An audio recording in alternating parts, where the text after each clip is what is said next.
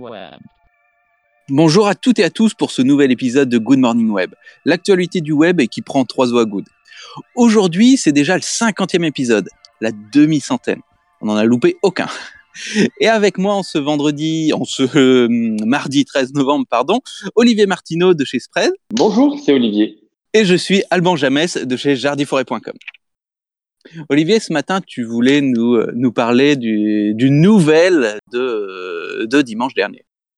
Ah ben, la bombe annuelle euh, de, d'Alibaba. Alors, euh, je pense que vous connaissez tous Alibaba, le, plus gros vendeur en ligne, e-commerçant, e-commerçant chinois. Et, pour ceux qui ne savent pas, en fait, le 11 novembre, c'est une fête un peu spéciale en Chine. Et c'est les grosses promos, euh, une espèce de Black Friday. Mais il y a une fête derrière. Je sais pas si, Allemand, tu te rappelles quelle est la fête derrière le, le 11 novembre chinois pour moi, c'est la fête des célibataires ou quelque chose comme ça. Exact, la fête des célibataires. Il me semblait bien qu'il y avait quelque chose comme ça. Et donc Alibaba, euh, à cette occasion, fait, euh, fait une grosse, grosse opération commerciale. Et en fait, euh, ils ont euh, battu leur record de l'année dernière. Euh, petite croissance, mais enfin ça dépend comment on compte en fait. donc leur chiffre d'affaires par rapport à l'année dernière a augmenté de 1 milliard sur la journée. Ah, juste une augmentation d'un milliard. Voilà. Et euh, pour atteindre 33 milliards euh, de dollars sur la journée du 11 novembre. C'est complètement délirant, évidemment. Hein. Euh, et j'ai fait un petit calcul, j'ai trouvé les chiffres.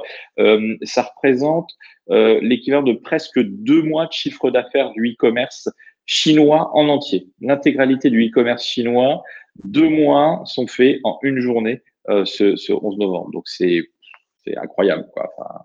On va, on va loin là. On est effectivement pas du tout dans les mêmes, dans les mêmes ordres de grandeur euh, qu'en France. Et moi là, en voyant ces chiffres, je, je comparais des, des, euh, des, choux et des carottes, mais effectivement, 33 milliards en une seule journée, bah, c'est l'équivalent de PIB de certains pays.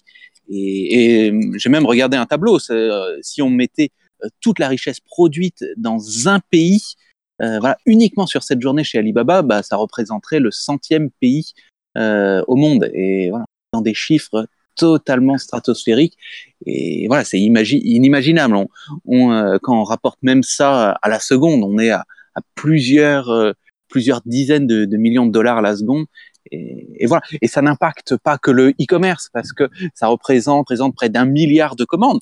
Donc, sont sur un panier moyen de, de 30-33 dollars, ce qui reste raisonnable, mais ça impacte tous les services de l'entreprise, puisque même au niveau informatique, il faut que les serveurs puissent tenir, même au niveau monétique, il faut que les partenaires bancaires puissent euh, encaisser tout ça derrière, puisque moi j'imagine mal notre euh, notre société générale avec notre petit TPE Atos euh, pouvoir encaisser un milliard peut-être même à l'année, on en rêve, mais à la journée, je, pense que qu'en France, personne n'est capable de, de tenir l'impact et de tenir le choc face à, c'est un tel afflux. Pour, pour, pour, donner un ordre de grandeur qui est un peu différent euh, du PIB, parce que le PIB, c'est toujours marrant de ramener par rapport à un pays, mais j'ai cherché le, le, le, chiffre d'affaires du e-commerce en France en 2017, c'était 661 euh, milliards euh, de dollars en équivalent dollars.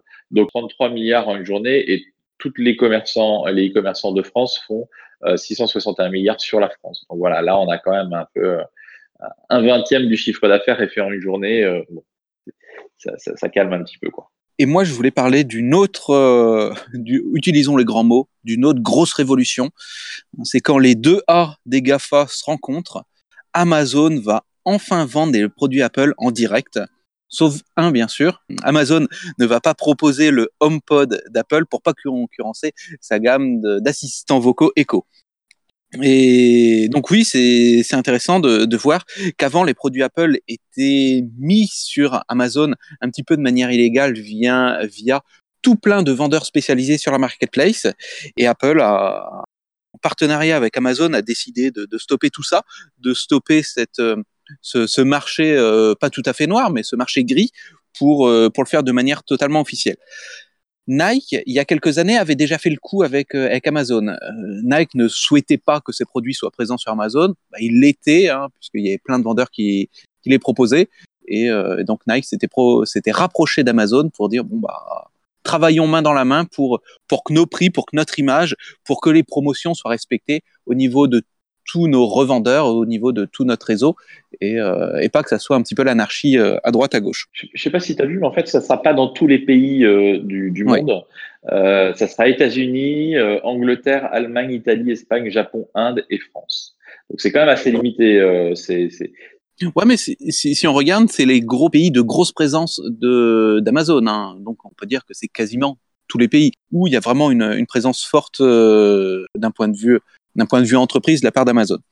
Et si on réfléchit un peu plus loin, bah, c'est une grosse déconvenue pour tous les marchands, tous ces marchands qui s'étaient spécialisés sur les produits Apple. Et si vous regardez encore rapidement euh, ces vendeurs-là que vous pouvez toujours voir sur Amazon, bah, vous voyez qu'ils sont très très nombreux. Tout à l'heure, je suis allé sur l'iPhone 10. Il y avait plusieurs centaines de, de revendeurs qui proposaient le produit et bah bientôt, bah, il n'y en aura plus qu'un, ça sera, ça sera Amazon. Donc plein de petites entreprises derrière qui, vont un petit peu trinquer. Bon après, c'était, euh, je suis pas sûr qu'ils fassent des énormes euh, business là-dessus, euh, les, les pires vendeurs. Enfin bon, après pour un petit vendeur, ça peut être important évidemment. Quoi.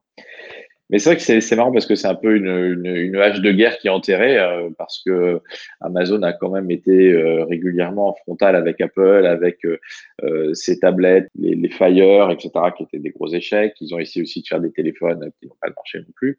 Mais Echo, ça marche quand même pas tellement plutôt bien. Donc c'est peut-être pour ça que qu'Apple ne veut pas mettre le HomePod. Mais en même temps, bon, le HomePod, c'est un, produit, on va dire, qui est quand même assez récent, tout ça. Et ce qui est intéressant aussi à remarquer dans ce dans ce, nouveau portage, bah, c'est que les marques de plus en plus, au lieu de courir après après, après ces marchés gris, eh ben, euh, vont directement euh, voir Amazon, là où, ils interdisent à tous leurs vendeurs de le faire. Moi, j'ai un exemple bah, voilà, qui me touche euh, tous les jours. Aujourd'hui, nous, on a deux marques, nos deux marques phares qui sont euh, Steel et Husqvarna, qui refusent catégoriquement qu'on mette leurs produits sur, sur les places de marché, que ce soit Amazon ou que ce soit d'autres, même spécialisés.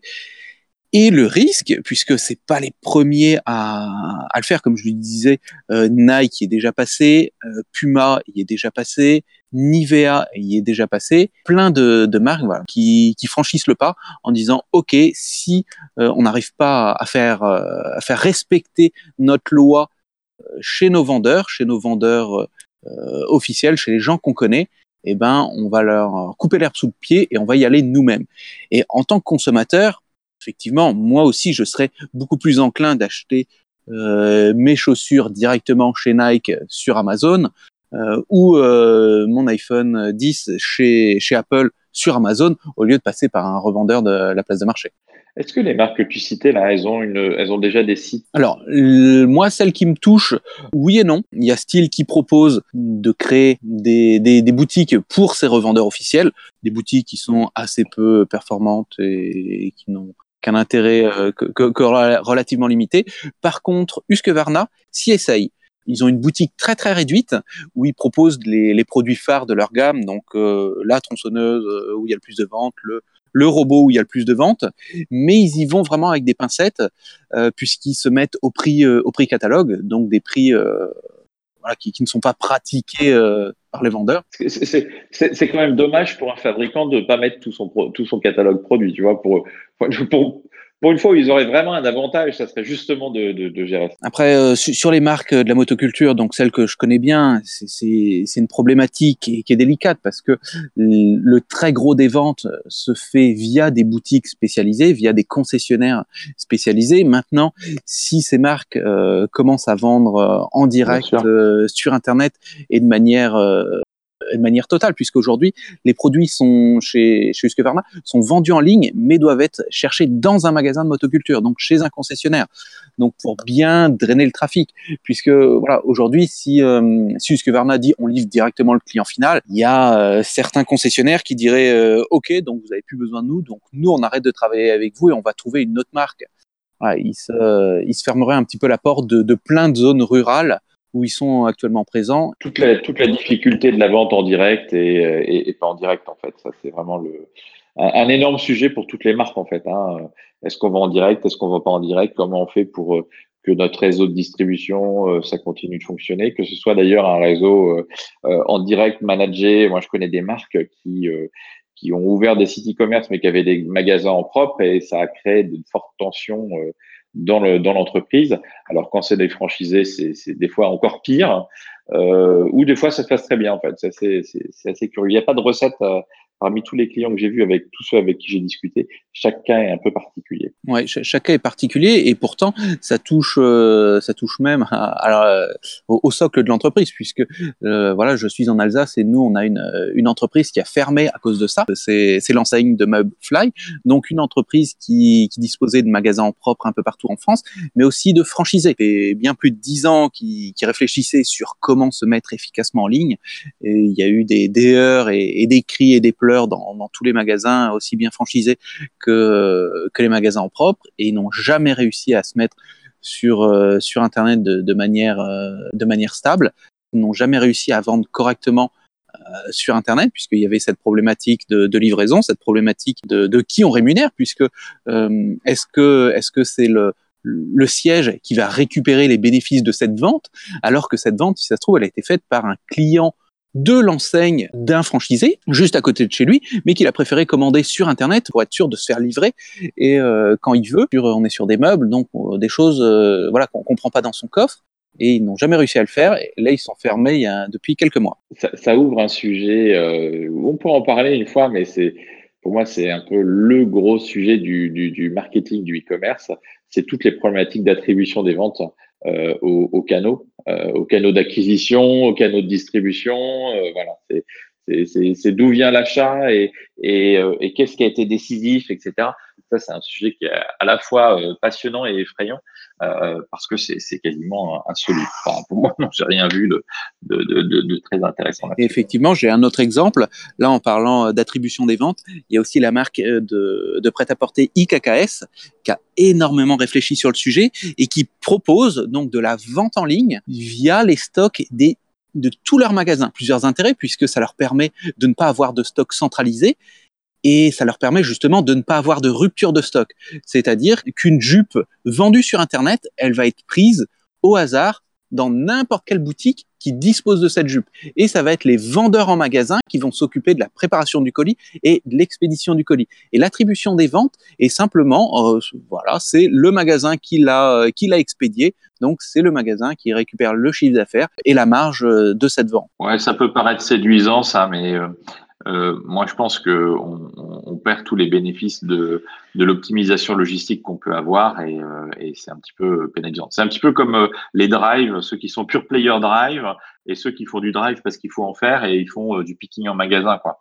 Donc la manipulation du produit, il, a mis, il est manipulé trois fois alors que sur un drive comme chez Leclerc ou Chronodrive, bah, il est manipulé qu'une fois. Donc à un moment, il n'y a, y a, pas de logique. En, en, effet. Après, voilà, il y a aussi une réflexion à faire autour du coût du stock et et des ruptures potentielles dans les magasins et, sur le site internet. Mais c'est vrai que sur la mode, euh, la, la, notion de rupture, elle est beaucoup plus problématique et, euh, et du coup, ça peut être une. les inconvénients peuvent être contrebalancés par les avantages. Euh. Ce qui en effet ne serait pas le cas chez Carrefour avec avec nos pots de yaourt. On vous remercie de nous écouter toujours aussi nombreux. On vous dit à demain. Passez une bonne semaine et vous savez où nous retrouver un peu partout sur Internet, sur Twitter, sur Facebook, sur LinkedIn, sur YouTube et sur toutes les bonnes plateformes de podcast. À demain. À demain.